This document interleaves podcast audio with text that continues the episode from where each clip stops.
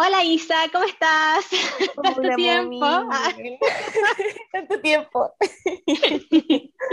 hola, hola. Isa, para los que no te conocen, preséntate por favor. Bueno, yo soy Isabel Pórtico, eh, más conocida como administradora del grupo de Facebook de chilenas en Alemania, para las mujeres sobre todo, los hombres no creo que se ubiquen mucho en ese rol, y estuve viviendo en Alemania tres años, los tres en Berlín. Primero llegué con Working Holiday y después estuve con preparación de estudios. ¿Y por qué elegiste Alemania como destino? Bueno, yo como que inicié en el mundo Working Holiday como descubriendo que existía con la Working Holiday de Nueva Zelanda, que creo que todos, como es una de las primeras que escuchamos.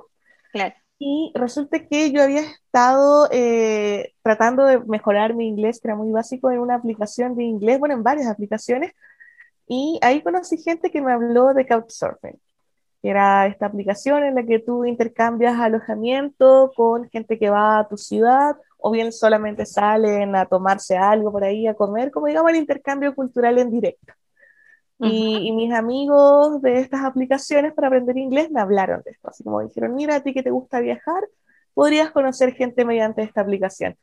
Entonces yo empecé a escribirle a los turistas que llegaban a Chile, a Santiago y a otros que iban directamente a Valparaíso, si es que nos podíamos juntar. No, no en plan que en mi casa. ¿Mm? Ah, ok. Eras como la guía turística entonces. Sí, sí, porque mi casa era muy pequeñita, entonces como que le dije, mira, lo que te puedo ofrecer es mostrarte la ciudad. Así que ahí empecé a salir y yo, bueno, mis amigos, gran parte de los que estaba conociendo vivían en Europa, entonces yo ya tenía como un, un gustito especial por Europa, por el hemisferio norte, así que le puse ojo a turistas que vinieran de Europa y como que fue un poco selectiva, porque yo quería saber más de cómo era vivir y viajar en Europa. Entonces me empecé a juntar con ellos, me empezaron a hablar, a inspirar y me demostraron que era fácil, en verdad que, que uno en Chile tiene temor a hacer algo que nunca ha hecho, duda de sus capacidades idiomáticas, pero la forma en la que ellos me mostraron que podían viajar, que era fácil, que te ibas haciendo amigos en el camino, como que dije, yo también quiero. y ahí descubrí que Chile, bueno, tenía más convenios Working Holiday, y no solo con Nueva Zelanda, sino con varios países en Europa. y, ahí empecé como a investigar cuáles eran, qué requisitos tenían. Me hice un Excel con, no sé, los requisitos de edad, dinero, si las postulaciones eran online, cuántos cupos eran al año, si es que era una fecha única de postulación como Nueva Zelanda o era un proceso abierto. Y bueno, paralelo a eso también me metí a todos los grupos de Facebook que encontré de Working Holiday de chilenos y empecé a preguntar, oye, ¿de qué se trabaja en esta Working Holiday? ¿Cuánto se puede ahorrar? ¿La recomienda sí o no? Y ahí como que fui, de, de acuerdo a la experiencia de la gente, viendo qué coincidía con lo que me interesaba a mí. Y ahí también fuiste arranqueando las working sí, al final. Sí, las la fui ordenando como por edad, voy a hacer esta primero, esta me interesa más que la otra, bla, bla, bla, bla. Yo no tenía como ningún factor que influyera especialmente, como que haya aprendido el idioma en el colegio, que fuera la cultura que siempre quise conocer, que tuviera un pariente, un amigo como real de años allá.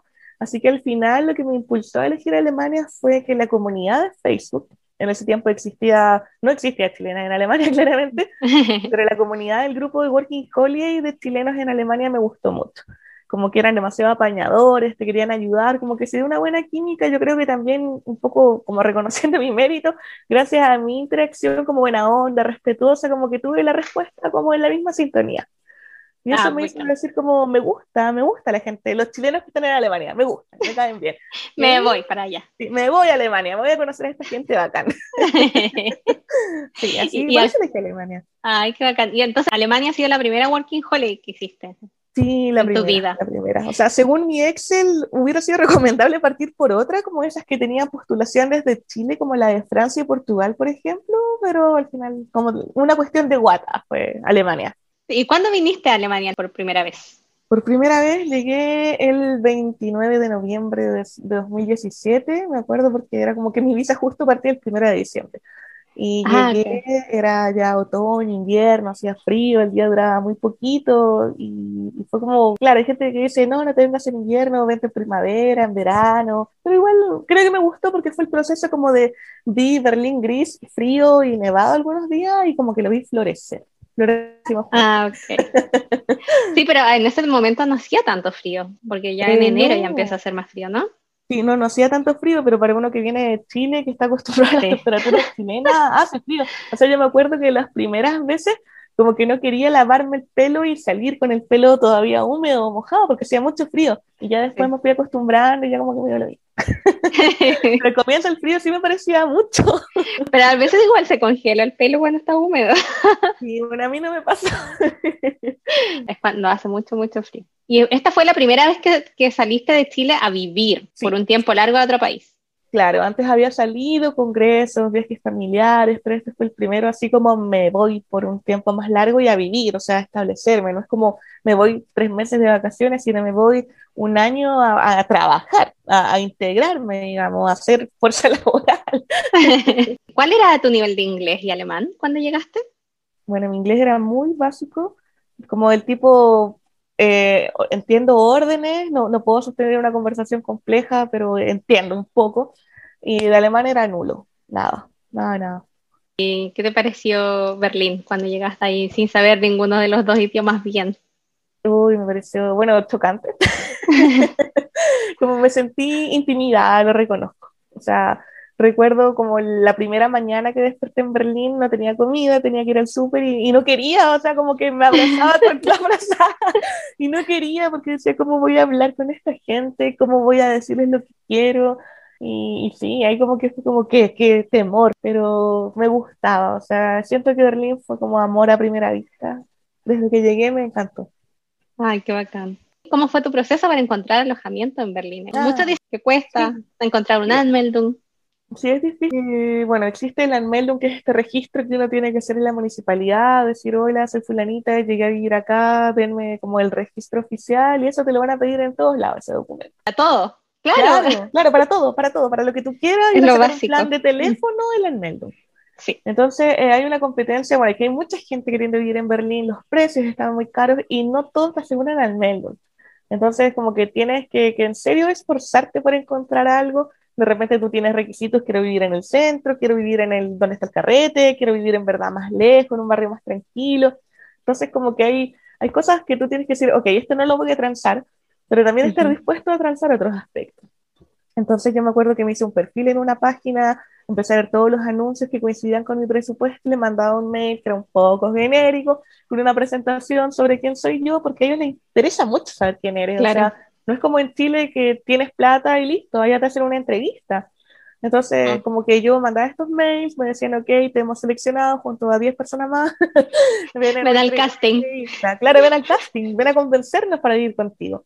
Entonces ahí tú tenías que ir y yo me sentía como muy desprotegida con mi inglés como demasiado, demasiado básico, como, una comunicacional, pero a un nivel muy bajito, y al final como que hay que hacer uso de la simpatía nomás, y como intentar como venderte un poco y con un poco también como decirles como me sirve vivir con ustedes porque voy a mejorar mi inglés y a ustedes les sirve porque puedo ayudarlos con español.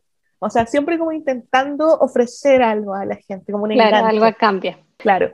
Y ahí eh, llegué a vivir a un sitio que, que estaba bien ubicado, el precio estaba bien, pero como que la persona con la que viví, no sé, como que me, me, me inculcó muchos temores, mucha insuficiencia por ser migrante, entonces hay que tener ojo, o sea, de repente va a ser fácil encontrar dónde vivir, pero no vas a caer en buenas manos. Y hay como, como tener ojo y tener el valor de decir, ya, yo sé que cuesta mucho, mucho, mucho encontrar dónde vivir en Berlín, pero no puedes quedarte en un mismo lugar donde estás pasando mal por miedo a no encontrar otro lado. Claro. Y, y también como saber buscar en las comunidades de chilenos, de latinos, si es que hay alguien, de repente como ser transparente y decir, miren, la estoy pasando mal. O sea, ¿quién me ofrece como un arriendo temporal? Un- Una semana, un par de semanas, un mes, y ahí Claro. buscar ya sin, sin como digamos el mal elemento afectándote en el diario. Y ahí también en las mismas comunidades de latinos también siempre hay datos o el, el Sí. amigo del amigo del amigo que está buscando un roomie. Sí, Siempre siempre hay va a haber alguien que, que te va a tender la mano. Sí. Eso, es lo- eso también es lo bacán de Berlín, como es tan multicultural, hay de todo, esta, puedes hacer amigos de todos lados. Sí, es cierto. Eh, ¿Algún otro tip para alojamiento? Ah, sí, ¿sabéis qué? A mí me pasó, me costó mucho reconocerlo. El tema es que hay gente que, que vive, pero tiene intención de convivir, o sea, como que ya cenemos todos los días juntos, eh, veamos películas todos los días, o salgamos el fin de semana a pasear en algún lado. Y hay otra Ah, gente ya. que en verdad que convive, pero por un tema económico, o sea, porque no llegáis solo a fin de mes. Entonces, como también tener claro eso, como ser capaz de reconocer si tus intenciones están en sintonía con la de la persona que está ofreciendo el departamento, porque de repente esa gente sí quiere como un compañero, alguien con quien pasarlo bien, y tú querís solo vivir en la tuya, puerta cerrada. Es como, como también tener eso claro, porque uno cuando está tan desesperado buscando departamento, o sea, pieza, como que le dice que sí a todo como yo estoy buscando a alguien con quien compartir. Yo también. y después te das cuenta que no, queremos una ermitaña. y alguien te dice, no, sabes que a mí no me gusta, mejor como puerta cerrada, que uno, uy, yo también soy de esa línea. Entonces, como, como ser claro y ojalá encontrar a alguien en, tu sintonía para que los dos lo pasen bien. O ninguno lo pase mal, por lo menos. claro. ah, ya, buenísimo. Ah, y otro, otro consejo también, que hay tanta estafa en Berlín, no sé, en otras ciudades, en Berlín sobre todo, que nunca paguen por adelantado, nunca paguen sin ver el departamento, nunca paguen sin firmar el contrato y nunca paguen sin probar la llave en la puerta. Oh, sí, eso también es súper común. Sí. Aparecen a veces en tu grupo de chilenas en Alemania. Chicas preguntando, ¿ustedes creen que esto es una estafa? Y todo, sí, se ve a leguas. Pero cuando uno está desde Chile, no, no sé, uno piensa ya Alemania, esas cosas no pasan. Claro, Sí, no, yo pensé que me ibas a decir que aparecen anuncios que son estafas, no, eso no, pero... No, eh, me refiero a que muestran como fotos de pantallazos, de email, así como, ah, no, estoy, no el sé, dueño me dijo que está en Grecia, sí. que no puede mostrarme el departamento. pero que le pague, claro, pero que le pague y él me envía las llaves. Que le pague hoy día mismo. sí, uno, de Chile como que confía mucho, así que es bueno también como que existan estas comunidades uno no pueda preguntar, porque imagínate no existieran, ¿a quién le preguntas? Sí, definitivamente. Estos grupos son súper buenos para ese tipo de cosas también. Y además todos se apañan y todos le responden así como, esto es una estafa, no lo hagas, sí, no. Uno siente la responsabilidad de cuidar a la gente, claro. de advertir. Sí. Bueno, y eh, ya estamos con la parte de alojamiento. Ahora me gustaría saber en qué trabajaste en Alemania. Ah. ¿Cómo fue tu proceso para buscar trabajo? ¿Cómo fueron esas experiencias? Ya mira, yo igual me considero como que soy una persona que se atreve mucho y toma muchas decisiones sin pensar, pero igual como que trato de irme con algo seguro. Entonces yo cuando preguntaba en todos estos grupos de Facebook también pregunté cuáles son los trabajos más fáciles de conseguir y cuáles son como digamos los estándares, que lo más general que hace la gente y como que existían dos divisiones muy grandes, que era el, el delivery de comida en bicicleta y la limpieza de casa. Yo no sé andar en bici, entonces no hubo mucho que elegir. el trabajo me eligió a mí. ¿Quizás no sabes andar en bici? No, no sé, mira, cuando llegué a Berlín no sabía nadar y aprendí a nadar andar, andar en bici es así que tengo que volver. Definitivamente tienes que volver. Entonces, bueno, quedó Helplin, que era una aplicación mediante la que tú te inscribías y había como ofertas, como una persona que decía, yo quiero a alguien que limpie mi casa todos los días el martes de 8 a 11, no sé, voy a pagar tanta plata. Y, y tú como que aceptabas, en ese tiempo era distinto a como es ahora. Y ahí te llegaba la dirección y tú veías dónde estaba, como que antes te daba como el código postal, entonces tú podías estimar dónde estaba al comienzo lo acepta todo, aunque esté muy lejos. Y de ahí ya te empiezas a poner más selectivo. A mí lo que me gustó de Helpline, lo positivo y por lo que lo recomiendo, es que es un trabajo fácil de conseguir y como que te hace un poco el, el tema freelance, porque tú no tienes un contrato directo fijo con alguien. O sea, si tú dices, yo quiero trabajar de lunes a jueves, tal vez como todo el día, pero dejar el viernes libre fijo para viajar, lo puedes hacer. Tú también puedes fijar tu precio. Una ah, parte con un precio base que en ese tiempo eran 11 euros para ti, el, el cliente se llevaba una comisión, y después tú, como que mi trabajo sí está valiendo, si tengo gente interesada, así que voy a cobrar 15, no sé. Y ahí tienes que negociar con tus clientes actuales, con los nuevos. Hay gente dispuesta a pagar más. O sea, tienes como que estar ahí, ojo, ¿dónde están las casas que pagan más? Tú, tú, me gusta porque si te tocó una casa que de repente era muy grande, tres pisos, tres baños, cinco hijos, y no te gusta, puedes decir no voy más a esa casa y esperar hasta que aparezca una oportunidad que sea un departamento pequeño con un matrimonio sin mascotas ni hijos. ah, son más fáciles. Esta flexibilidad que al final igual, o sea, era como digamos un trabajo seguro, era fácil de obtener, podías tú elegir tus horarios, tus precios, tus clientes, y eso era el lado positivo. El lado negativo era que no había ninguna seguridad que el sueldo fuera a ser el que la aplicación te decía, porque la aplicación hacía como un cálculo, este mes vas a trabajar tantas horas, en, tales lugares a tal precio. Y decía, tú vas a ganar, no sé, 800 euros. Y de repente alguien se iba de vacaciones, o se enfermaba, o encontraba que la casa no estaba tan sucia para que fueras a limpiarla y te cancelaba, o no le gustaste más, quiso salirse de la aplicación, no sé, y te cancelaba una cita, la cita del mes o de toda la vida. Entonces, como que tu sueldo iba bajando. O sea, si tenías como, no sé, pongamos, ibas a ganar 800 y apareció una oferta más y la tomaste, y era una casa semanal, cinco horas, como que ya, te volvió a aparecer el mensaje, vas a ganar 1.200 euros. O de repente estás en 800 y te cancelan dos casas, vas a ganar 300 euros. Entonces, en ese sentido, es como inestable. Esa es la parte negativa de siempre. No sé cómo será ahora, así era cuando yo llegué, pero de repente uno despertaba y tenía menos. no tengo platita para terminar. No tienes un segundo ingreso, algo más seguro, más estable, eh, te, preocupa, te, voy a encontrar. Sí, me imagino. Y luego yo veía tus fotos, estabas trabajando en una quita. ¿Cómo conseguiste ese trabajo en la quita? Bueno, la quita es un jardín infantil, una guardería, era para niños de menos de un año hasta como los seis máximo. Y, yo, mira, como siempre recurriendo a las comunidades de Facebook, eh, me metí en Latinas en Berlín, un grupo, digamos, casi que inspiracional para chilenas en Alemania en cuanto a como el espacio solo para mujeres y ahí como que dije, hola, estoy buscando trabajo, soy chilena con Working Holiday, tengo experiencia limpiando y cuidando niños. Yo no tenía experiencia cuidando niños, cero. un sobrino, chico, había cuidado, no había cambiado ni un pañal, nada. Uy, me acuerdo pero, una vez. pero ¿te gustan los niños o no? Me encantan, me encantan. Me acuerdo una vez ahora, uy, no sé, esta anécdota la cuento ahora, la cuento después. Cuéntala, cuéntala. Ya, yo, bueno, después de estar en la quita relacionándome con niños, también empecé a trabajar de niñera ya con los mismos niños de la quita, puse un anuncio ahí como en donde estaban los casilleros y como ya los papás ah, me conocían, era mucho más fácil conseguir trabajo. Entonces, de repente me llamaban, típico, los papás querían ver, una, ir a ver una película, celebrar un cumpleaños, lo que fuera, y me llamaban. Entonces era como siempre el horario de la noche. Así que yo tenía que llegar y era como el terror de tener que llegar a cambiar un pañal, porque yo nunca había cambiado un pañal, nunca. Y, me acuerdo que llegué ya, yo, mm, temerosa, temerosa, le cambié el pañal a la niñita y le quedó bien, según yo. Y me fui, pues. Y de ahí la mamá, o sea, la niña durmió, los papás llegaron horas después, y al día siguiente la mamá me comenta y me dice, oye, ¿sabes qué? Le pusiste el pañal al revés, como de atrás para adelante, y ¿sabes qué? Yo no asumí responsabilidad, yo dije, ¿qué dijiste? Ah, es que en Chile lo hacemos así.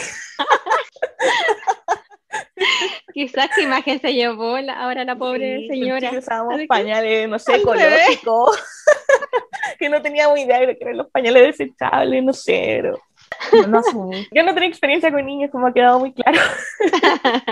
Entonces, eh, pero me habló alguien por eh, mensaje privado y me dijo, mira, estamos buscando a alguien en una quita de reemplazo. El trabajo consistía en ir a limpiar el jardín infantil lunes, miércoles y viernes, tres horas, de 5 a 8. Pero, o sea, era como desde las 5. Yo podía ir si quería a las 10 de la noche, mientras me alcanzara. Ah, ok. Y, y ahí empecé, conocí lo que era una quita, eran, eran quitas bilingües, así que eran alemán-español. Así que empecé a limpiar y, y, como que miraba como a lo lejos, así como de día y niño. y ya más adelante yo me fui de viaje en algún momento a Rusia, como que no me tomaba muy en serio este trabajo. Y cuando volví de ese viaje de un mes, eh, me citaron a una reunión y me dijeron que querían como ofrecerme un ascenso. Y yo, wow, me voy de viaje más seguido. Y ahí me ofrecieron el puesto en la cocina. No era cocinar porque había un catering que traía la comida hecha, pero era como poner la mesa y después lavar todo en el lavavajilla y hacer como el snack de la tarde. El horario era de 11 a 2 de la tarde, era súper cómodo, compatible con las otras cosas que tenía. Así que, y ahí me ofrecieron contrato, seguro de salud, seguro de cesantía, todo, así que fue bacán. Y ahí tenía como ya, digamos, el, el segundo ingreso Después también empecé a trabajar como niñera porque me di cuenta que me encantaba compartir con los niños, que se me daba muy fácil, que yo les gustaba a ellos también. Y ahí aprendiste a poner pañales también. No, no, no aprendí, no aprendí después. Después, sabes que como que se eh, distanciaron mucho más las veces que tenía que ir a cuidar o llegaba y me decían, no, ya le pusimos pañales. Súper, muchas gracias. así que ya, ya, no fue problema. Y otros trabajos que tuve también, bueno, en algún punto fue como fotógrafa, también partí fotografiando con los niños, ahí en la quita como fotos para los papás. Y también eh, fui una vez como a un intercambio de idiomas, porque mi inglés, como dije, no era muy bueno, entonces quería atreverme. y fui a un café. Y en este café como que destaqué, digamos, mi presencia, mi participación y al final los chicos organizadores se me acercaron y me preguntaron si quería participar del proyecto. Sí, Ay, que Isa, ¿Mm? sí, obvio, obvio que te iban a elegir a ti. ah, y ahí es que sabes qué lo que pasó es que como que faltaba gente en ciertos grupos, entonces yo tuve la disposición de decir, mira, yo tengo interés en aprender inglés y practicar inglés, pero veo que en el grupo de español no hay nadie. Entonces tal vez ese grupo no significa una ganancia para mí en cuanto a idioma, pero sí estoy aportándole a esa gente. Entonces yo me fui turnando durante esa tarde entre la gente que me necesitaba y la gente que yo necesitaba. Y como que los chiquillos vieron que eso es lo que estaban buscando, o sea, alguien dispuesto a dar también, a compartir su idioma. Y sí, me lo ofrecieron y ahí ya como que asumí esto era como más un voluntariado que un trabajo real. O sea, trabajo había mucho, pero digamos en términos monetarios. Y ahí empezamos a organizar picnic, había como que ir ajustándose a la temporada. Entonces, en los meses de verano, primavera, se hacían picnic, en los meses ya más fríos, como que nos íbamos a un café, había muchas actividades, había cursos de idioma también que nosotros mismos hacíamos, o un alumno que quería aprender alemán, enseñaba su idioma, ese idioma era ruso, entonces teníamos un curso de ruso. Ah, era, era bonito, era bonito, la verdad. Qué lindo. Oye, y hablando de idiomas, ¿aprendiste algo del alemán durante el tiempo que estuviste en Alemania? Sí, sí, aprendí, pero no suficiente. O sea, yo iba como viento en popa con mi tema de, estudiar alemán, clases todos los días, tres, cuatro horas de lunes a viernes durante seis meses. en algún punto, porque, ah, lo que pasó es que a mí además, como me empezó a ir tan bien en mi trato con los niños en la quita, como que todos me dieron vocación y me dijeron, ¿por qué no haces una Ausbildung? de educación. Ah, ok. Y yo ya, pues me tincó.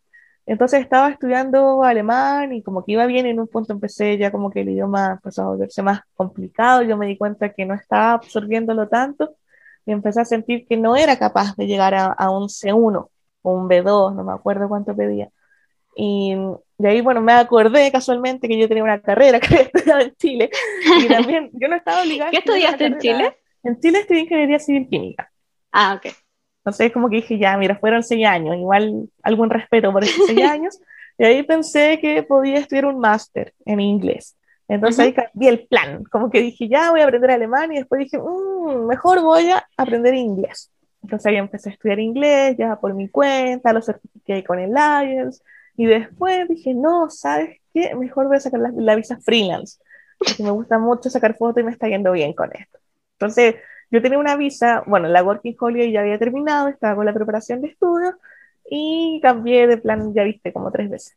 Entonces, como que iban quedando pausados los aprendizajes, como esta fue la temporada de aprender alemán, esta fue la temporada de aprender inglés, esta fue la temporada de sacar fotos y hacerme clientes. Y el tiempo sigue ah, avanzando.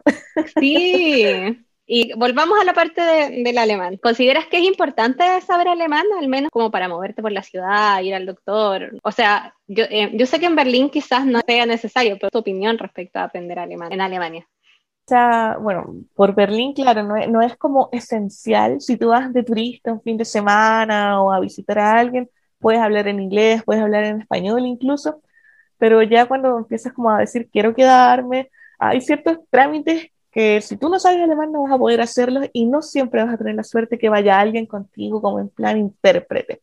O sea, vas a encontrar un doctor que hable en español probablemente, vas a encontrar un dentista, un ginecólogo, un neurólogo, vas a encontrar, pero al final como que te reduce tanto las opciones y lo otro, por ejemplo, hay trámites donde no vas a encontrar a alguien que no hable alemán porque ellos tienen la responsabilidad de hablar alemán porque también les asegura que el mensaje que están dando es claro.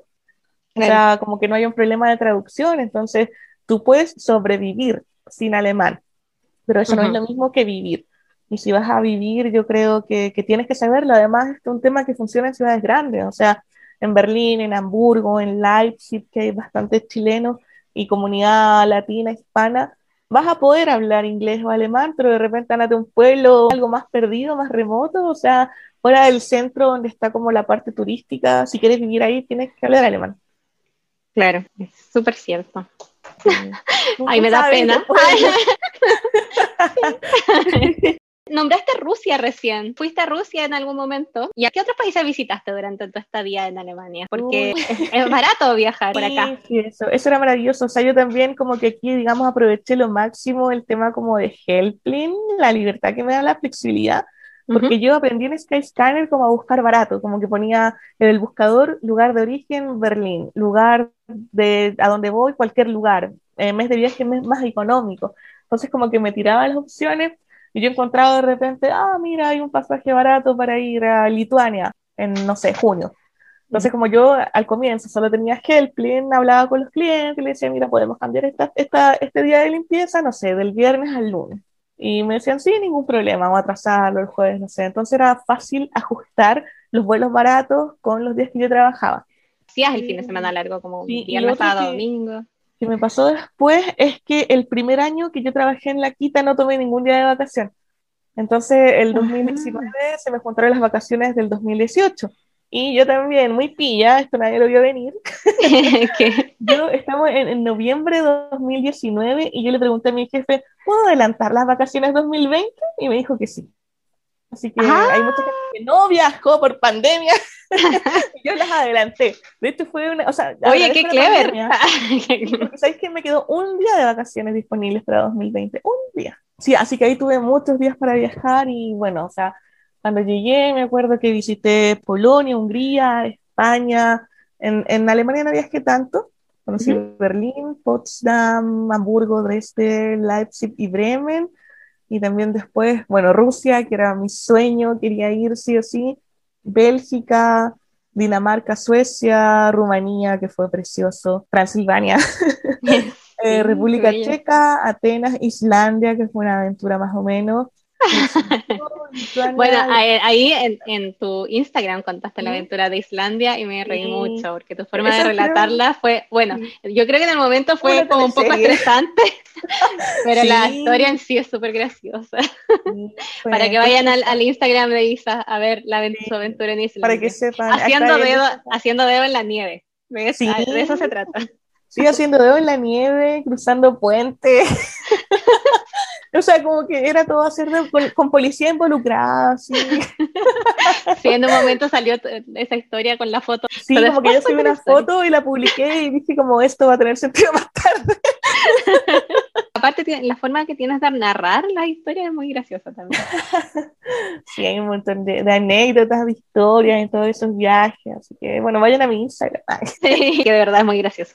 Vayan a ver.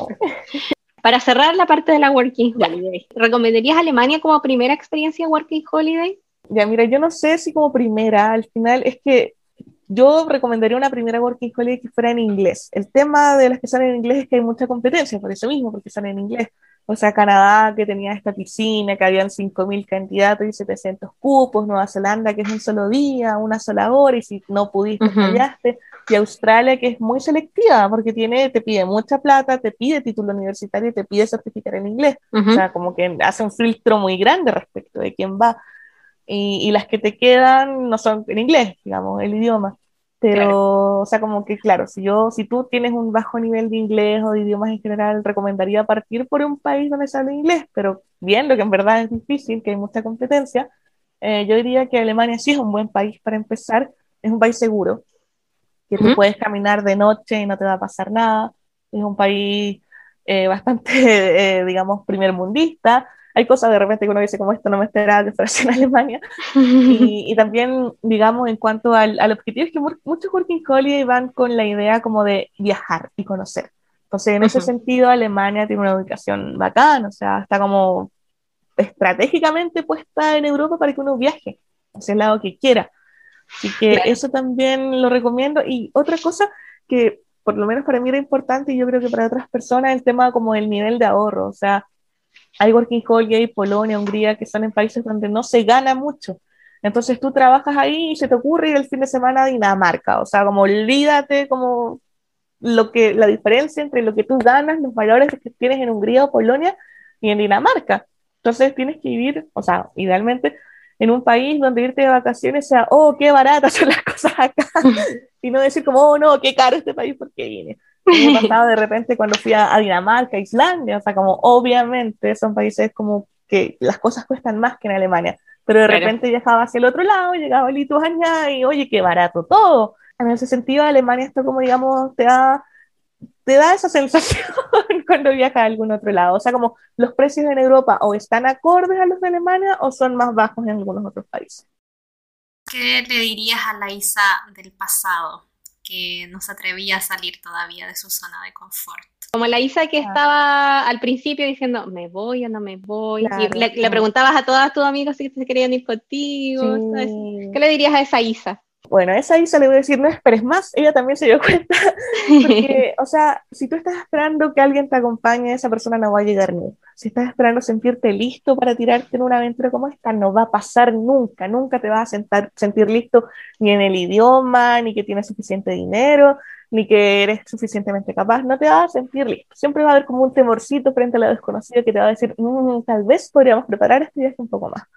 y, no va a llegar el momento, o sea, como hay que saber tirarse a la piscina, como reconocer, como no me voy a sentir más listo de lo que me siento ahora. Así que es ahora o nunca, porque el tiempo sigue pasando, las oportunidades se presentan y si no las aprovechas, se van.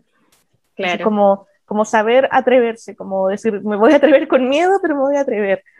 Y claro. otra cosa también que creo que es importante como destacar, esta, estas experiencias de repente no son para todo el mundo. O sea, yo tuve la suerte, la fortuna de encontrarme en un momento en Chile en el que no tenía proyectos personales ni profesionales, entonces fue como, wow, no tengo nada a lo que renunciar, como un costo-oportunidad.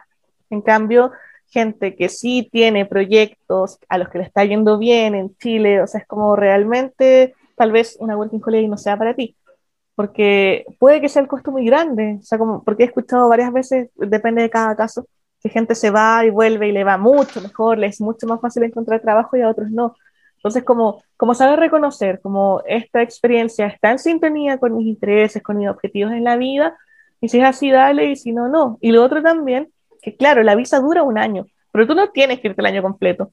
No sé si llegaste y no te gustó, devuélvete, si no era lo que esperabas, o de repente si tienes proyectos en Chile, decir, ok, voy a irme con la Working Holiday por seis meses y voy a volver. Voy a llegar a algún acuerdo con mi jefe acá, con mi familia, no sé, me voy seis meses y vuelvo, o tres, o cuatro, o nueve, lo que sea.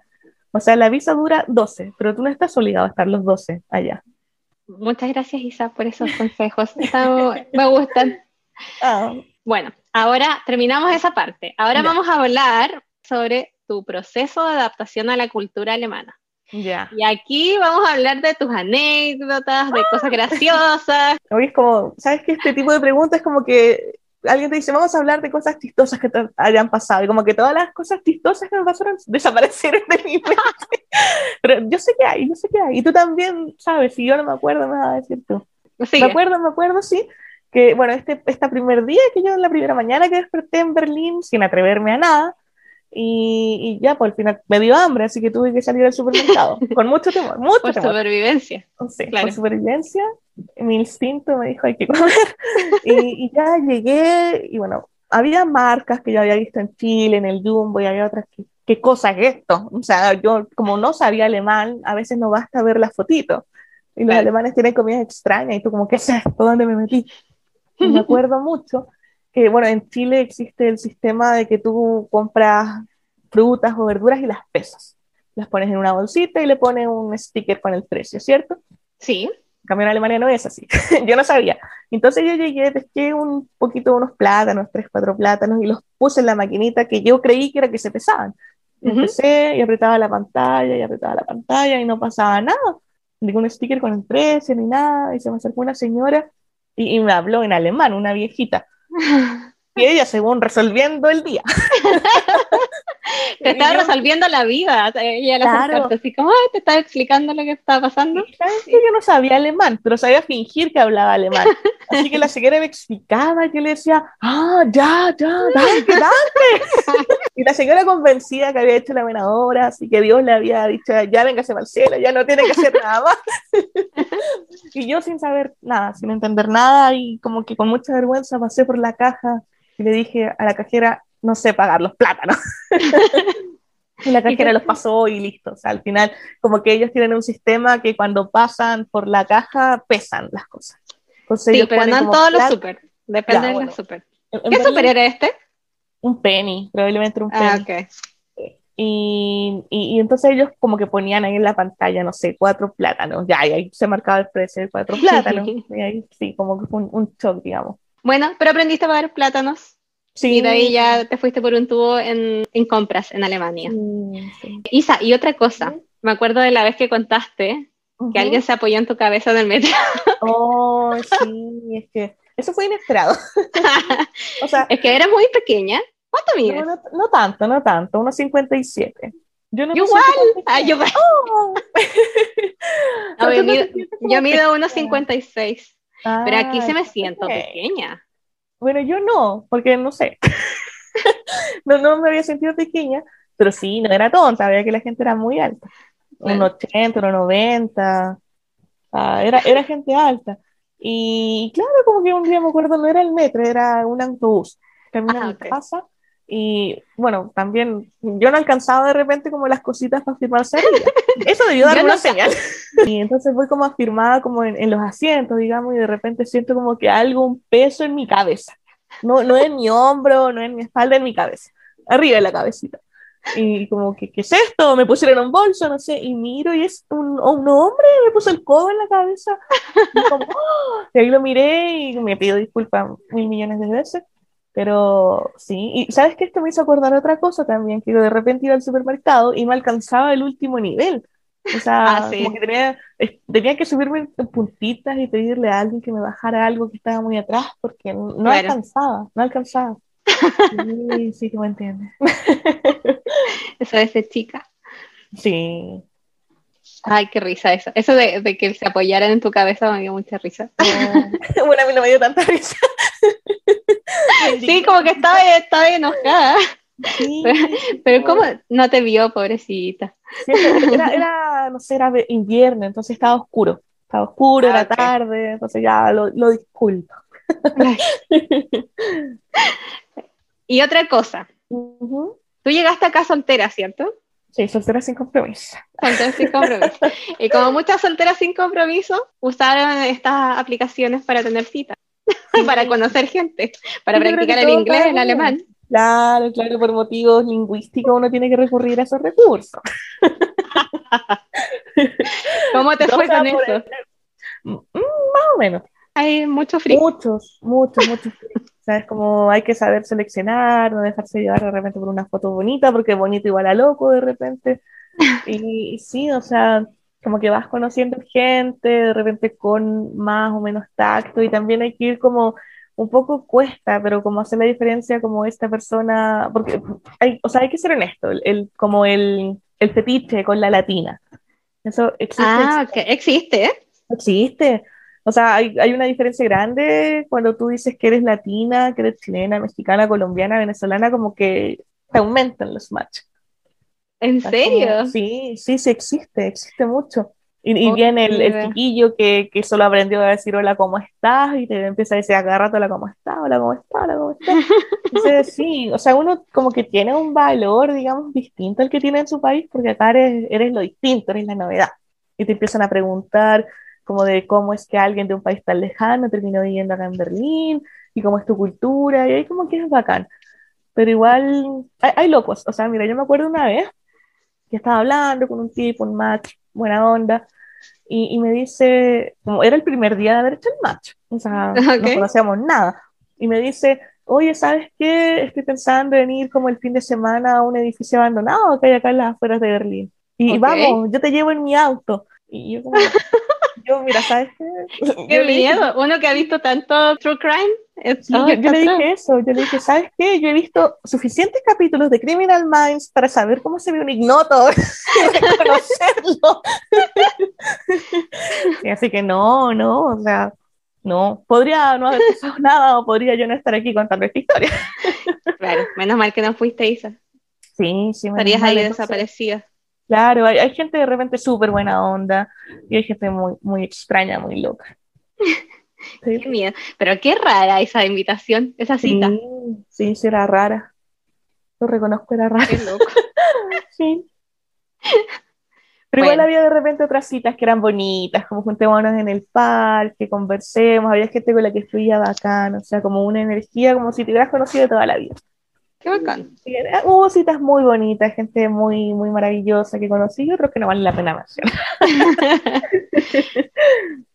¿Y qué es lo que te ha parecido más raro y distinto de Alemania comparado con Chile? Raro y distinto. Bueno, o sea, justo ayer estaba viendo un video de playas nudistas en Miami y, en, Berlín era una cosa del diario, o sea, ir al lago ni siquiera tenía que haber un sector delimitado solo para nudistas, o sea, era, era abierto a la opción, porque ya tienen como muy naturalizada la desnudez en todo, como desde chiquititos, o sea, los niños sabían con traje de baño. Conozco una chiquilla chilena que dijo que su marido jamás en la vida se ha bañado con traje de baño y tiene como 40 años. Yo no creo que este haya ido exclusivamente a playas nudistas toda su vida. Entonces, como que eso, eso era un shock. Como que al comienzo uno está, bueno, también, cuando empieza a salir el sol, se sacan la ropa en los parques, ropa interior, como todo muy natural y nadie mira, y uno como chileno igual, como que te toca al comienzo. Claro, que nosotros somos más poderosos también. entonces, llegar al lago o al sauna y ver que la gente está sin ropa y que nadie le importa, y tú por mucho que no quieres, como que se sepa que tú eres latina y que esto es extraño para ti, igual se te va el ojo, hombre, ¿qué Miras. es extraño, es extraño, pero es liberador. O sea, como que a mí... ¿Lo hiciste alguna vez? No, no lo hice, porque siempre ah. iba con amigos, entonces era como desconocido, ah, no me importa que me vean, pero amigos. pero eh, es, liberador, o sea, como el, tema del cuerpo, de que tienes una mejor relación con el cuerpo, siento yo. De repente uno como mujer con estrías, con celulitis, como que ya te liberas de todas esas cosas y te viste como te pinca y que se te vea lo que se tenga que ver porque nadie le importa y nadie te va a juzgar por eso. Que es como creo que lo que le pasa a la gente cuando va a Brasil. Como que se atreve de repente a usar traje de baño que muestren más porque nadie le no, para notar los rollos. En Alemania como que pasaba eso sí, como que nadie, se fija en lo que estás haciendo, lo que estás... Sí, como que nadie le importa. Que andas desnudo, cómo, te eh, vistas. Sí, en Berlín el tema del estilo, como que había gente que se vestía oscura, no sé, porque no, tú decías esa cosa, porque la mezcló con esa cosa? Pero nadie miraba extraño. O sea, nadie. Como que la, la libertad, digamos, me gustó mucho. Y lo de los tatuajes también, a mí me llamaba oh, mucho la atención. Por ejemplo, mi ginecólogo tiene una manga de tatuajes y tiene como 50 años. Yo lo encontré muy buena onda. Yo, también lo encuentro bacán, me gusta como que no existe una discriminación, como esta persona tiene tatuajes, no quiero que me toques, no es profesional. En cambio ya es como, como lo que uno hace con su cuerpo no le importa a nadie mientras no afecte a un tercero. Claro. Y, no eres más ni menos por tener el cuerpo más limpio de, de, mancha, con más tatuajes, con menos perforaciones, pelado, con algún corte extraño. Como no, no es factor. Claro, sí. eso es bacán igual y súper liberador. Y lo otro, ¿sabes que Me estaba acordando ahora que la Quita, bueno, después me cambiaron de jardín infantil, pero era como de la misma compañía, digamos. Y eh, terminé en un barrio donde había mucho punk. Y, y, los niñitos no, no, los criaban con el miedo de repente que uno lo criaban en Chile, lo crían, digo, así como, no, aléjate de esa persona porque te puede hacer daño. Allá los niños pasaban al lado y los saludaban, los punk eran re buena onda con ellos, los niños decían que eran piratas, o sea, de hecho, la quita estaba al lado de una casa ocupa, y, no, ah. no, había conflicto por eso. O sea, los niños, como te digo, decían que al lado habían los piratas. Y, no, había juicio. Sí, Su imaginación, así como, ah, los piratas. Era bonito, y uno salía y te encontrabas con el y tomando cerveza, que ya se podía tomar cerveza en todos lados, y, no, no, no pensabas algo de esa persona como hubieras pensado en Chile de repente, la costumbre, la programación que tenemos. Claro, es cierto. Eh, Isa, también lo que estabas hablando la otra vez sobre tirar los papeles sucios al water. Ah, o, sea, hay, papeleros, pero digamos para cosas femeninas. Claro. higiénicas, tampones, protectores diarios, estos algodoncitos desmaquillantes, como ese papelero si existe le vas a encontrar, así como va a echar el confort. no hay, no hay, o sea, eso va dentro del baño. Yo esto lo había visto en algún post que alguien hizo en Facebook, como esa advertencia, como chicos, el papel va adentro y no arrancar. Y yo creo que es mucho más higiénico. Sí, totalmente. Sí, sí, es otro shock. Bueno, el shock también de que hay que sacarse los zapatos para entrar y que me gusta mucho. Igual es chistoso porque de repente uno como que hace juntas con amigos. A mí me pasó alguna vez, no fui yo, pero de estar en una, como le dijo un chiquillo una vez, fiesta sin zapatos con un montón de gente compartiendo, y te, te, llega el olor a queso y no son los doritos. Había alguien ahí que no tuvo cuidado. como que esas cosas, como que yo al menos nunca había nadie que le dijera, oye amigo, te huelen mal las patitas. Pero como que, que, que, hay que tener un cuidado personal extra de repente, hay gente que no lo tiene. Como más allá de que tus calcetines no tengan papitas, es como que tus patitas huelen bien. Por favor, por el bien del resto del departamento. ¿Qué más te iba a preguntar? Ah, eh, tu plato alemán favorito. No sé si comiste algo típico alemán durante tu estadía. O sea, yo, yo tenía la fortuna que podía comer en la quita al, almuerzo y llevarme comida para la cena, entonces como que yo no cocinaba, no comía mucho afuera, pero las veces que comí, bueno, pastelitos sí comía y hartos. No los nombres, pero había unos que me encantaba, como tipo Kuchen, que tenía la azucarita arriba.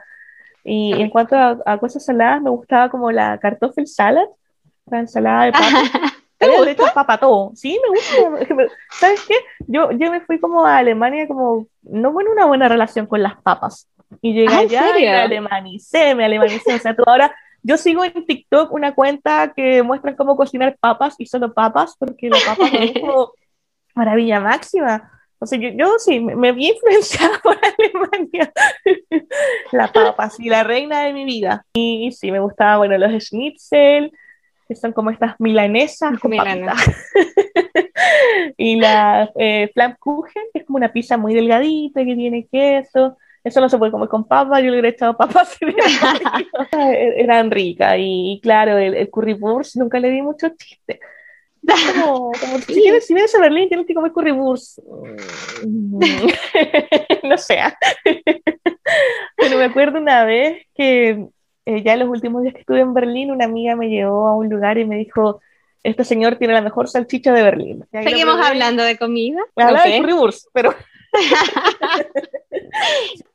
Seguimos hablando. Bueno, así que el caballero sí vendía el mejor currywurst. No sé si tenía la mejor salchicha de Berlín, pero el currywurst estaba rico. y también yo creo que el componente de comer con amigas ahí con el ya me voy yendo de Berlín, igual es como, como lindo, digamos, el valor agregado que tiene. Es, sí, es parte de la experiencia también, el lindo recuerdo. Sí. Hazme una lista de las tres cosas que te gustan y tres cosas que no te gustan de Alemania, ah, ahora que ya terminó tu temporada. Ya, yo creo que, ¿sabes qué? El otro día pensaba que una cosa que me gustaba mucho de Alemania y Berlín, Europa tal vez, es la seguridad. O sea, yo podía salir a, no a carretear porque no carreteé mucho, pero salir a juntarme con amigos y volver a mi casa a, la hora que fuera sin tener miedo. De repente tenía un vuelo que salía a las 6 de la mañana y tenía que irme con tiempo al aeropuerto, entonces salía de mi casa a las 3, 4 de la madrugada y no es como que, oh, qué peligro, me van a saltar. Como que no hay nadie en la calle y la gente que hay es muy tranquila. O sea, yo de repente tomando autobús, metro a las 2 o 3 de la madrugada y la gente que había ahí, no había una gran diferencia respecto del público diurno. Muchas veces me encontré con señoras en la de mi mamá y como que igual te se sentir seguro eso. como que, que, la seguridad que había me, gustaba mucho. Mucho, mucho. Eh, o sea, como el, el poder transitar sin miedo. Hay barrios y barrios, es cierto, pero por lo menos en los que yo me movía eran bastante seguros. Creo que otra ah, cosa también que me gusta es la puntualidad, que hay gente que tiene problemas con eso, pero para mí fue como descubrir un modo de vida. descubrir eh, que se puede llegar a tiempo a las puede. Es que, o sea, a mí en Chile me indignaba mucho que, no sé, dijéramos un tema a las 3 y la persona llega a las tres y media y disculpa si es que. Entonces, eh, al final, por último, no me importa que llegues tarde, pero avísame que vienes tarde para aprovechar esa media hora en algo. Y en Alemania la gente es puntual, o sea, para mí la puntualidad eran cinco minutos antes. Yo a todos los lados que tenía alguna cita o algo llegaba cinco minutos antes. 15 a veces si era una cita médica y nunca había ido a ese lugar. Pero sí, o sea, me gusta como la, puntualidad y el respeto por el tiempo ajeno. Sí, eso es genial. Sí, sí, eso como me gustó mucho. Eh, y también me gustaba que se podía tomar alcohol en todas partes. Yo no me considero una persona especialmente alcohólica, pero es bueno tener la opción. O sea, como si, si vas a un parque con amigos al lago y tomarte una cervecita, o si después de estar, no sé, en una reunión social en la casa de alguien te quieres ir en el metro tomando cervecita también, como que no es mal visto al final. Claro. Como la, naturalización, además como de la desnudez de tomar alcohol. No hay un prejuicio hacia alguien que está tomando alcohol.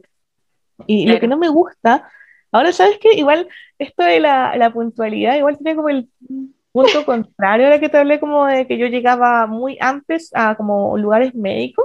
Me acuerdo la primera vez que fui a la ginecóloga, no sé, me dijo a las 4. Y yo dije, ya, bueno, aquí la gente es puntual. Así que yo hice planes para a las 5 estar en otro lado. ¿Ya? Y, me hicieron esperar horas y horas. Entonces, mm. no sé si pasan todos los doctores, pero hay varios sitios. Esta ginecóloga habla español, entonces igual tenía como mucha gente. Pero como que al final uno diría, bueno, la cita médica también debería tener la misma puntualidad que esperan de mí. Pero hay como que no había gran diferencia con Chile. Muchas veces esperé mucho rato, mucho rato. Oh. Y... Sí, a veces suele suceder. Igual depende de la consulta del doctor. Claro, claro. Me acuerdo había otra doctora que era como muy puntual, pero no en la mayoría de los casos. Y bueno, otras cosas que no me gustan, la burocracia alemana. O sea, que todo sea como extremadamente lento, que no tengan confianza en lo digital, entonces nunca te van a mandar nada importante digitalmente. Yo, estando en Chile, tuve que solicitar un documento a Alemania, mandé una carta por correos de Chile. Demoró un mes en llegar a Alemania. Y por la fecha de salida que tiene el papel que me mandaron, demoró un mes en volver a Chile. Y todo esto se oh. hubiera resuelto entrando al registro civil como en Chile y en dos minutos tener la cuestión gratis. Entonces, como esa burocracia no me gusta, no para nada. Y creo que otra cosa que no me gusta es que los alemanes son muy impacientes. Me acuerdo de estar esperando el autobús y que demorara dos minutos más y empezar a reclamar dónde está, que porque no llega y cuando al fin llega le reclaman al chofer enseguida. Como que eso. Pero yo creo que eso, pero yo creo que eso también tiene esa parte de la impaciencia, especialmente con el metro y el bus, también tiene que ver con la puntualidad, porque como tienen estas aplicaciones y les dice que va va a llegar el metro a esta hora y ellos ya planean llegar a cierto lugar a cierta hora. Entonces, cuando falla eso, como que les da el, el Sheldon y se ponen esa cara. Sí, sí, tienes mucha razón. Les da el Sheldon, tal cual. sí, puede ser por eso también, pero igual siempre que hay momentos en los que no se justifica ser tan impacientes. Me acuerdo una vez que estaba esperando en un supermercado, un Lidl, y quería hacer un video para mostrar este sistema que al menos en Chile no está tan como, como tan masificado, de ponerle una monedita para soltar el carrito de donde están ah, encadenados. Okay. Quería hacer un video de eso y como yo dejando mi carrito con mi compra y grabando el momento en el que o sea, sacaba la moneda, y me, me demoré como dos minutos. Y cuando retrocedo ya, el tipo que estaba detrás me empieza a retar, que la cuestión, que cómo me demoro, que qué es lo que estaba haciendo, es algo tan fácil, es como, o sea, no, no te quité como una hora de tu vida, pero se enojan rápido. Sí, te retan. Sí, es verdad, te retan, te lo han golpeado. Y uno queda así como, ¿y me reto? y después se de la Sobre todo al comienzo, a mí no me pasó, pero conozco gente para la que era un trauma en el supermercado, o sea, que la cajera te empieza a tirar todo rápido y que te rete porque no tienes la plata lista a mano, porque le pasa un billete de 100 euros para pagar una compra de 5. o sea, como que siempre van a encontrar un motivo por el cual retar, siempre. Sobre mm, tus últimos días en Alemania, ¿qué dirías sobre eso?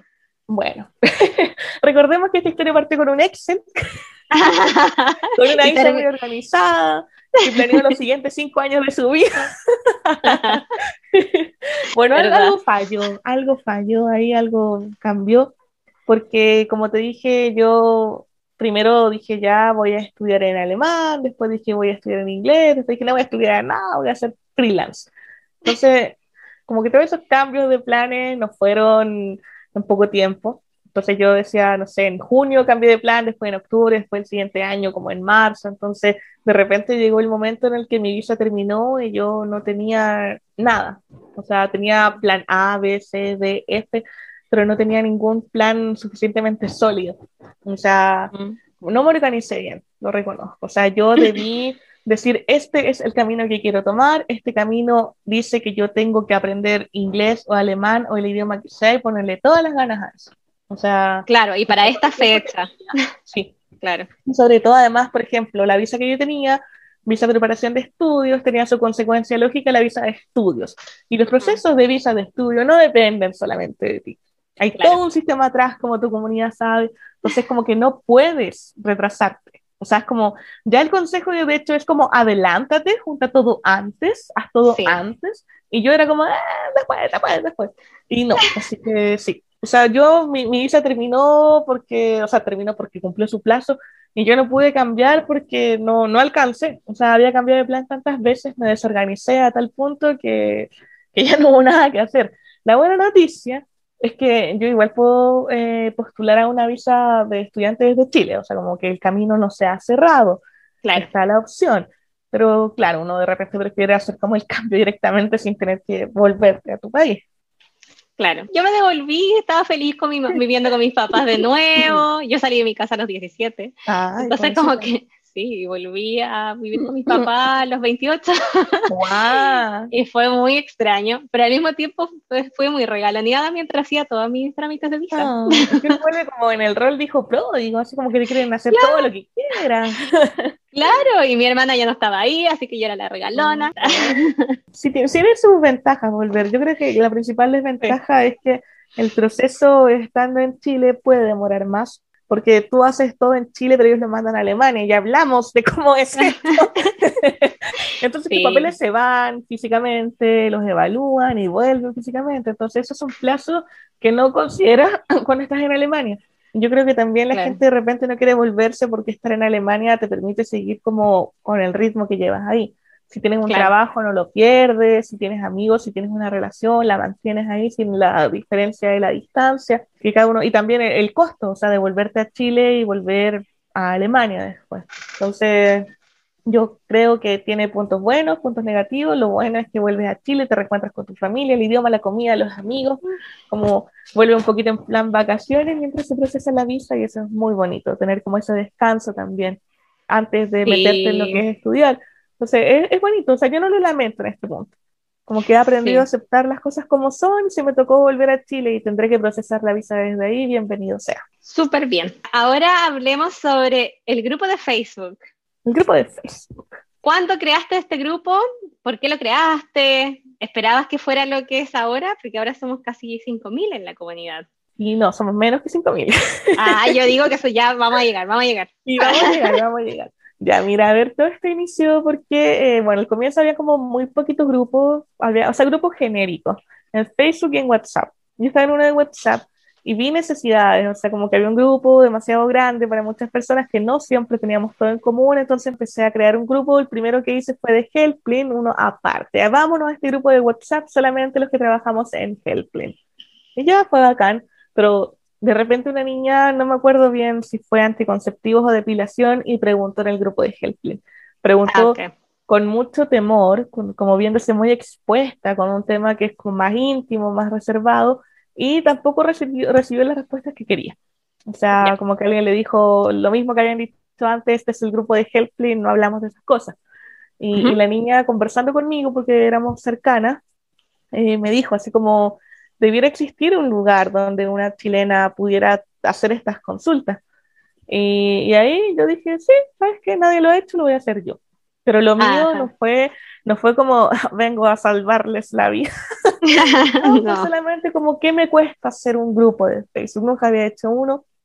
Me metí, lo hice, compartí el link por el grupo este de Helpline, en los otros grupos de WhatsApp, lo publicité en, el en algunos grupos de Facebook de chilenos en Alemania y, ahí se creó el espacio, la gente empezó a unirse. Esta chica, su primera pregunta, la repitió y empezaron a llegar las respuestas. Y para sorpresa mía, empezaron enseguida a aparecer muchas preguntas el primer día, la primera tarde, o sea, cosas que tú dices, no es que no existieran las preguntas, es que no existía el espacio donde hacerlo en confianza. Y desde el comienzo existió esta dinámica de mucha gente preguntando y mucha gente queriendo responder, pero aún así, aún así, yo le tenía súper poca fe. Porque yo o sea, yo como que dije, sí, ¿sabes qué? Como yo hice este grupo hoy día, lo creé, se está uniendo la gente, pero mañana va a llegar alguien con más conocimiento, no sé, con otro, otra forma de ser, lo que sea, y va a crear chilenas en Alemania, el oficial. Y va a quedar así como, como eh, basurita, basurita. Entonces no le tenía ninguna expectativa. Y de repente la gente empezó a unirse, la comunidad empezó a crecer, como que empezó a haber una onda súper rica, súper bonita, y el grupo como que cobró vuelo por sí mismo. y ahora no, no lo para nadie. Sí, todos los días hay nuevos posts y siempre hay alguien que está dispuesta a, a responder. Eso es lo más, lo más lindo. yo, no tenía ninguna expectativa, así que todo lo que ha pasado ha sido increíble, muy bonito. Sí, y ahora que has estado desde el comienzo, ¿qué sientes que es lo que más extrañan las chilenas en Alemania? Bueno, yo, yo creo que extrañan la comida, el idioma, las chilenas que vienen pueblitos, extrañan la cercanía de más chilenas. y, bueno, como decía, la comida sobre todo, porque que de repente alguien quiera hacer una torta o cierto plato para encantar al marido o a algún amigo y, no sabe de repente cómo encontrar el reemplazo de tal cosa. Entonces alguien le dice, mira, yo encontré, y se ve mucho. Esa publicación hace poco creo que apareció una como unas papas duquesas ah, sí. Encontré. Alguien encontró las claro, Cuando encuentras algo, como que compartes la foto del producto y el nombre del supermercado y la ciudad donde lo encontraste. Y eso es como, se, extraña mucho de repente como alguien, no sé, como el, el, terremoto, ponte tú que no hay helado de piña, entonces cómo sustituir el helado de piña. Y ahí sí, y aparecen las recetas. Sí especialmente en septiembre ya empiezan a aparecer las recetas de la de piña casero. Y como ese tema siento que, que, se extraña mucho la comida, que uno puede adaptarse a muchas cosas y puede estar abierto a probar platos de otros países, pero la comida de tu país la va a extrañar sí o sí, sí o sí. Sí, sí o sí. Y mm, ahora que también se pueden hacer estas publicaciones anónimas en el grupo, ¿sientes que también ahora se, se, ve un poco más como que hay gente que se siente sola o que no se siente totalmente feliz en este país? Sí, sí han aparecido muchos posts anónimos que, o sea, era la idea, yo vi esto que existía en otros grupos y, me pareció que era un recurso que tenía que existir en chilenas en Alemania, porque a, mí me ha pasado que como administradora recibo varios mensajes de gente como diciendo, Isa, puedes publicar tú esto en mi nombre y son historias duras, muy duras. Y entonces de repente hay gente que ni siquiera tiene como el valor de dar cara a la hora de enviarme el mensaje a mí. Entonces, les da el espacio de escribir y que aparezca como una publicación anónima. Y, se han visto muchas historias de, maltrato de repente intrafamiliar, de personas con hijos que se quieren divorciar y poder volver a Chile, muchas chilenas sufriendo, o sea, y para mí igual al comienzo, no sé para el resto, pero para mí fue muy duro porque es, como no es una realidad que no existe, existe y no la vemos. Entonces, no es como que de repente, oh, el problema fue haber puesto las publicaciones anónimas porque ahora empiezan a existir estos problemas. Estos problemas existen, o sea, hay compatriotas nuestras sufriendo y no saben a quién recurrir porque no quieren, les da vergüenza, no sé, que, que la juzguen de repente. Entonces, esto es, es doloroso exponerse a las historias ajenas de ese tipo, pero yo creo que es más doloroso que la persona como que la viva sola. Claro. Y ahí, ahí sí que con, esas, con ese tipo de publicaciones aparecen ahí todas las sororidades. Eso, también te debe llenar mucho de orgullo también por la, la calidad de personas en el grupo. Sí, o sea, como que siento que, se ha entendido el mensaje, como eh, el aire, la vibra que, que, yo era como mi objetivo que tuviera el grupo, siento que la han entendido muy bien.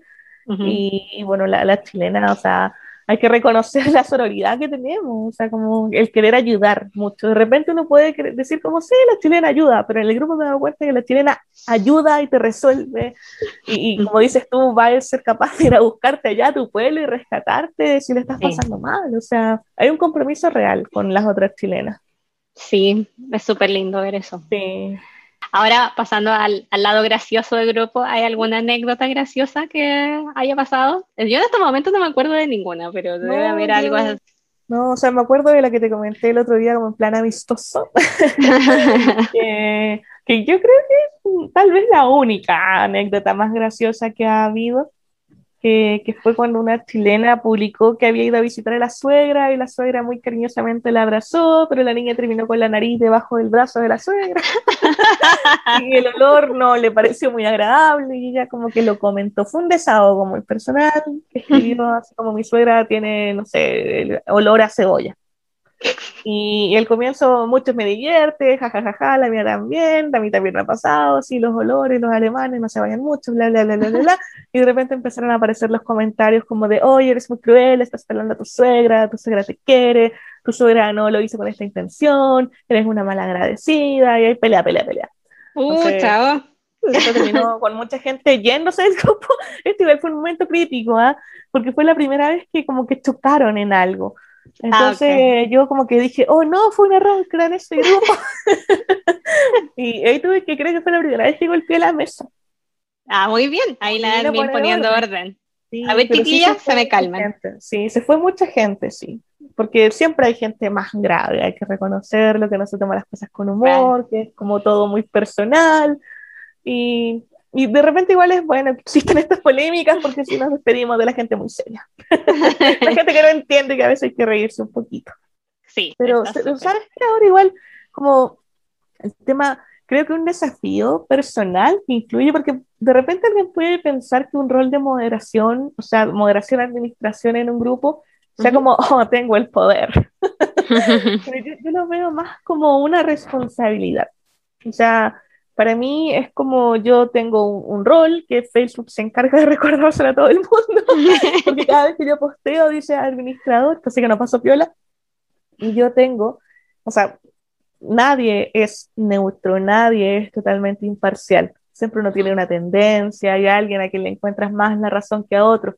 Entonces yo encuentro que para mí es un desafío y no siempre sale bien el hecho como de mantener una postura imparcial frente a una situación complicada porque lo que surgió el otro día, por ejemplo, de la chica, la enfermera, que había tenido un problema y hubo gente que estuvo del lado de la enfermera y gente que estuvo del lado del abuelito que se había como confundido. Ah, cierto. Eso fue polémico también. Entonces es como que tú lo lees y, y como que de repente dices, yo tal vez no debiera tener una opinión y si tengo una opinión debiera ser neutral. Yo soy una persona que tiene opinión, me considero de opiniones fuertes, entonces me cuesta un poco como no tener una opinión, entonces trato así que mi opinión sea neutral. Te reconozco razón a ti, te reconozco razón a ti y, cerremos el tema. Entonces es como un poco difícil de repente mantener esta neutralidad siempre, como recordar que tienes un rol social sin crearme el cuento porque sigue siendo un grupo de Facebook. Pero, o sea, como yo como, como Isa, como persona, siento que de repente no tengo tanta voz, como que tengo la voz del rol de administradora. O de repente me escribe gente, por ejemplo, ayer tuve una mala experiencia, me escribió una señora y me preguntó por qué no la había aceptado en el grupo. Yo le dije que su perfil era muy reciente y habíamos tenido experiencias de aceptar perfiles recientes y la cosa no terminó bien. Hubo un poco una, como intento de estafa de repente, ah, una vez. Y la señora se enojó mucho. Me escribió la Biblia, ¿sí? testamentos muy largos, diciendo que, que por qué yo actuaba así, que bueno, es tu grupo, son tus reglas, tú decides, nada que hacer, y, como que, que reaccionó súper mal, muy mal. Y, y, frente a eso igual es como, yo no puedo como bajar a su nivel, bueno, igual un tema, tampoco lo habría hecho en otro caso, pero recordar como que el rol que yo estoy cumpliendo en esa comunicación es de administradora, no es Isa, es la administradora del grupo. Claro. que, le dije igual como que que yo en algún punto igual me hice mi perfil nuevo, fui nuevo y me rechazaron de grupos y lo que hice fue escribirle al administrador y decirle, mira, mi perfil es nuevo, pero soy una persona real, estoy interesada en entrar al grupo. Y la señora se indignó me dijo, ¿quién te crees tú para pedirme que yo te tenga que dar esta explicación? se indignó mucho y de nuevo me dijo, si tú eres así, no quiero, nada, no quiero tener nada que ver contigo ni con tu grupo. Ojalá nunca volver a verte una cosa así. Y, yo como que le dije... Se levantó con, con el pie izquierdo la señora. y yo le dije, bueno, ningún problema. Pero claro, o sea, como que, que ahí tienes, yo tampoco lo hubiera tratado mal, no hubiera dicho nada incorrecto, pero hay aún más responsabilidad, porque yo estoy en rol de administradora, o sea, yo no le escribió a Isabel Pórtico, yo le escribió a la administradora de chilenas en Alemania.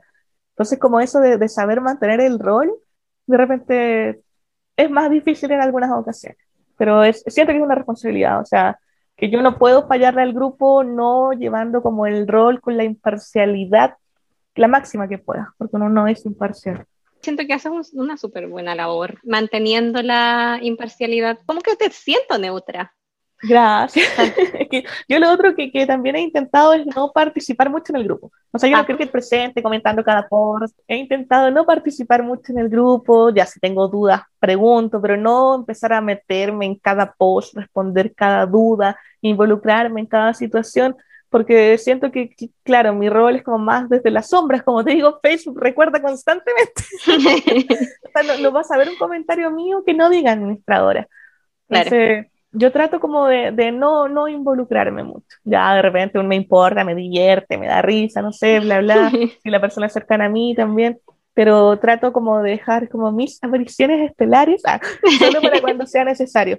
Y también no soy de la idea de que tenga que estar 24/7 vigilando el grupo. O sea, el grupo debe saber mantenerse en un aire de respeto, un ambiente sola, sin que esté yo ahí. Entonces yo trato de aparecer poco. Muy bien. involucrarme mucho.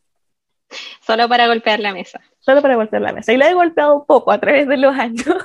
Qué bueno.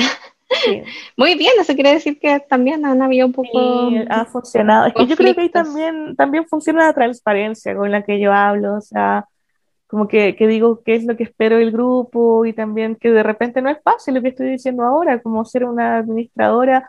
Por ejemplo, hay, ha habido momentos más difíciles con el estallido social, hablamos de política, no hablamos de política, como es, es difícil tomar posturas frente a ciertos temas. Entonces yo he llegado a la conclusión que lo que yo quiero es generar el espacio. O sea, que nadie sienta que hay una limitante, que haya temas de los que no puede hablar, siempre con respeto y entendiendo que el grupo no tiene fines políticos, no tiene fines de asociación de ningún tipo.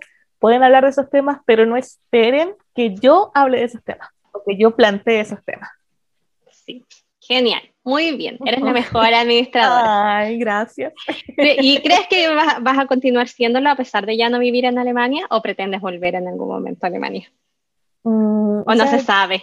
No, se sabe, no, sabe. No, sabe, no contesta. No, no sabe, no contesta. Todas las anteriores. Ay, ve por sí misma. Ay, no, me eh, recuerdes eso. No, o sea, mira, yo de momento estoy fuera de Alemania, iniciando una nueva aventura que puede ser más corta o más larga, no sé. Entonces, mientras yo no diga, ok, durante los siguientes cinco años voy a vivir en X país, o ya decidí, voy a establecerme aquí, no voy a abandonar la administración porque también, como te digo, no es un rol activo. Hay gente que tiene participación mucho más activa que yo porque está constantemente respondiendo a todas las preguntas. Entonces, yo creo que la forma en la que yo he administrado el grupo, que como digo es más desde la sombra, apareciendo solo cuando es necesario, puede seguir siendo como a distancia. O sea, no tengo que estar en Alemania para golpear la mesa, como claro. hemos dicho. Para recordar, chiquillas, somos personas adultas, maduras, hay que respetar a la otra. O sea, no tengo que estar en Alemania para decir eso. sí, ese es, siempre el, mensaje final. El discurso final cada vez que golpeas la mesa.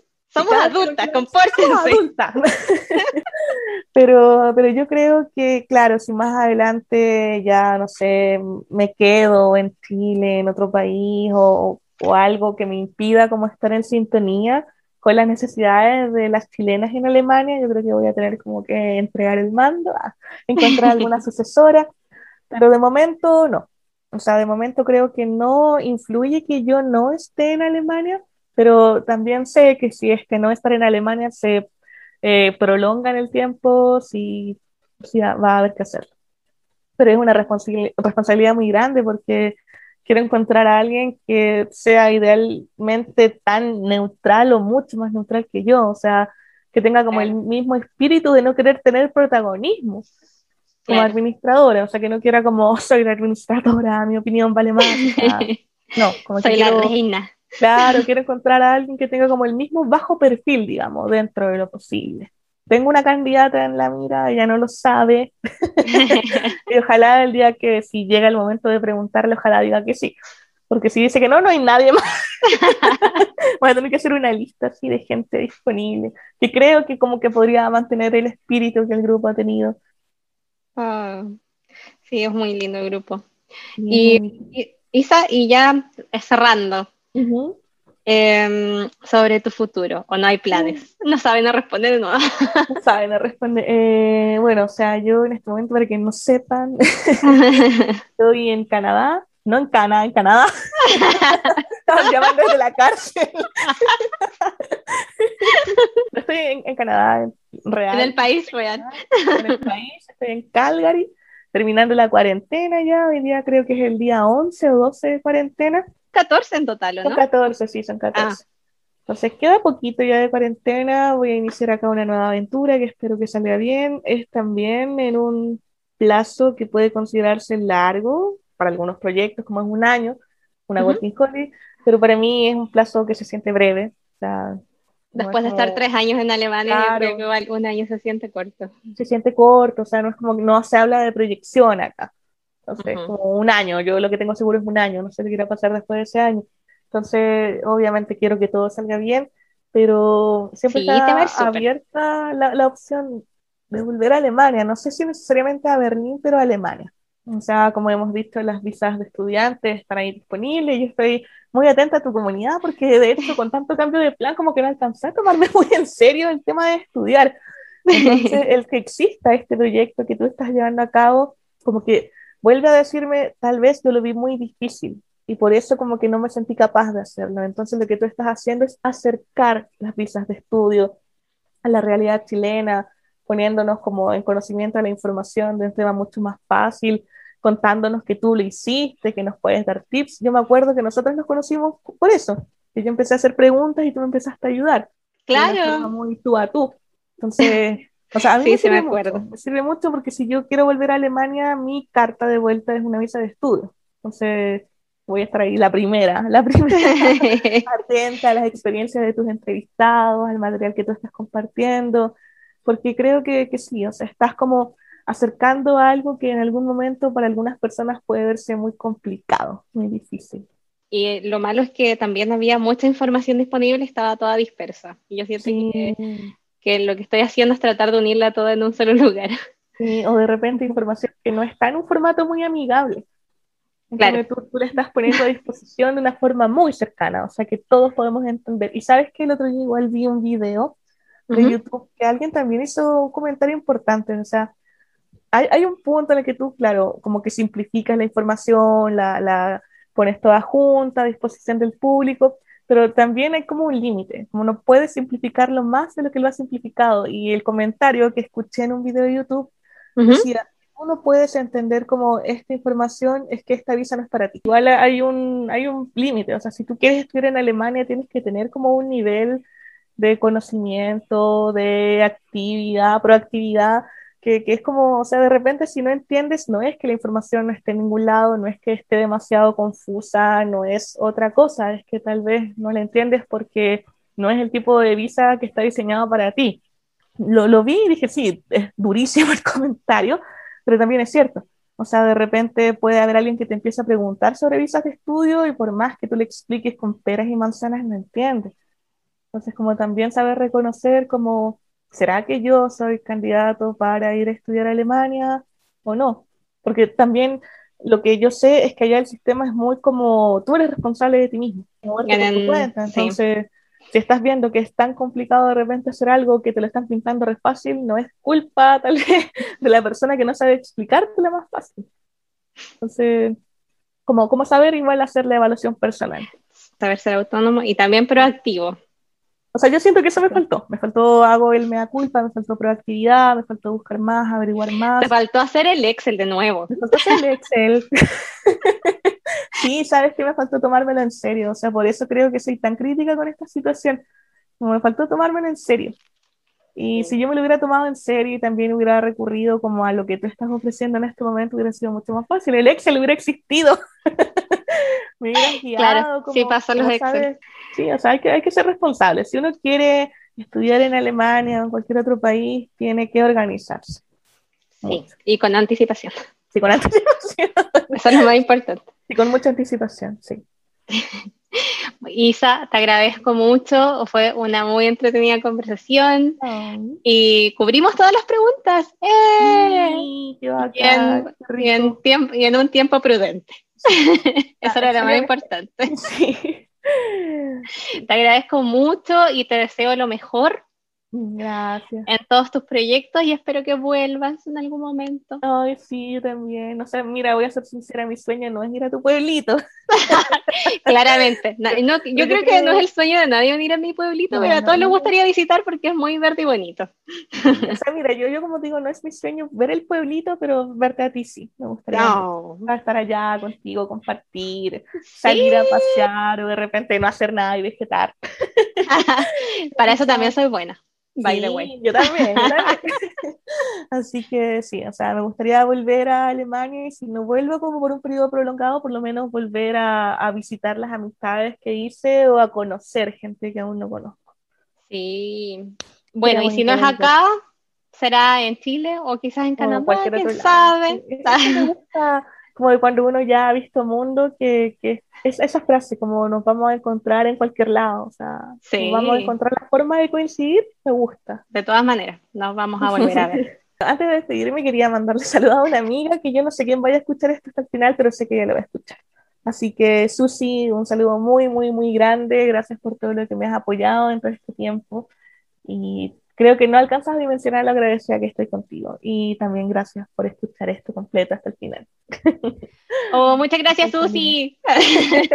chao, chao, que estén bien. Chao.